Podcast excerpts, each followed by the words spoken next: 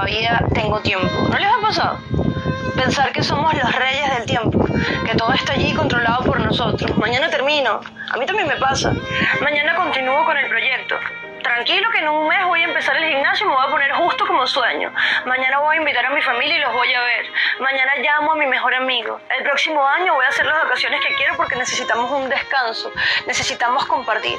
En cuatro años voy a empezar a escribir mi primer libro. Después lo hago más tarde. Ahora no. Y así vamos. Vamos creando una cadena de excusas que de repente está adornando nuestra existencia.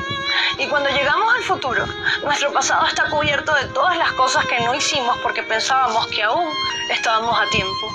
Y yo todavía me pregunto, ¿cuántos besos me faltó darle a mi mamá? ¿Cuántas veces le recordé que era mi pilar principal? Sabría que era la persona más importante en mi vida.